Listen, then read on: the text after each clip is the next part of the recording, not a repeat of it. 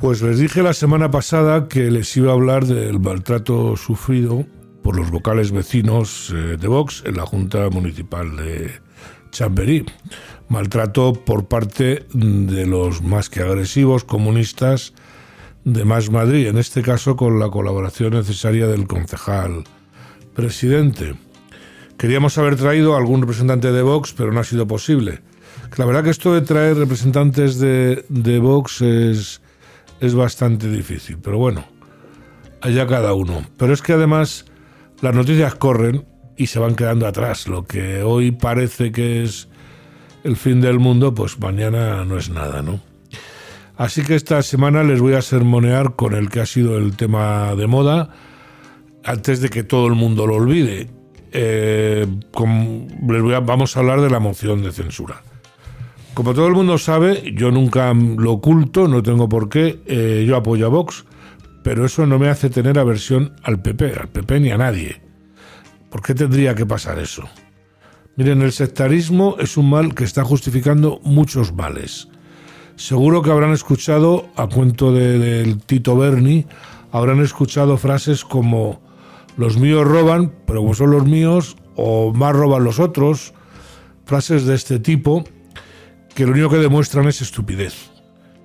Y no son solo de los socialistas, no nos hagamos líos, son todos los partidos. Y cuando digo todos, quiero decir todos. Y de sectarismo, desgraciadamente, sufrimos mucho, especialmente cuando los partidos se convierten en refugio de mediocres, algo que a lo que parece es más frecuente de lo que debiera. Yo, yo lo que quiero por encima de todas las cosas es acabar con este gobierno de ultraizquierda. Lo que quiero es echar a Sánchez. Echar a Sánchez. Si volvemos a tener otra legislatura con Antonio al frente, las consecuencias van a durar generaciones. Y no exageramos. Y se ha visto en el debate de la moción de censura que toda la derecha estaba de acuerdo en eso. O desde el centro izquierda prácticamente hasta la derecha más extrema estaba en esto de acuerdo. No entiendo cómo no se ponen de acuerdo Vox y el PP. No puedo entenderlo. No veo interés en hacer un esfuerzo por parte de ninguno de los dos partidos. Si saben que van a tener que entenderse y los dos lo reconocen, ¿no les hará más daño ir por separado que no junto? Yo ya he dicho públicamente que la moción de censura le ha salido bien a Vox, desde mi punto de vista. El problema es que luego todo, eh, al final, la opinión que queda es la opinión de los medios. La gente olvida la primera sensación o el criterio que tiene porque el machaque de, cada uno es tremendo, ¿no? Y yo era de los que no lo veía claro, pensaba que se había elegido más mal, perdón, al elegir a Tamames. Está claro que yo también soy influenciable, porque mis únicas referencias venían de los medios. Pues felicito al candidato, y felicito a Vox por el tono moderado que ha utilizado. Creo que es un acierto porque yo ya voy notando en la calle cansancio de tanta bronca, de tanto crear tensión. Ahí el peso es equivocado.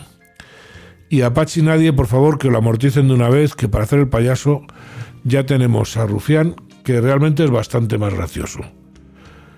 ¿Qué lección nos ha dado Tamames de hacer política, de la de verdad, qué señorío y qué fuerza a la hora de argumentar.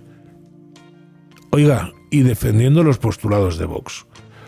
Es que no podemos seguir con la guerra civil a cuestas, ya está bien.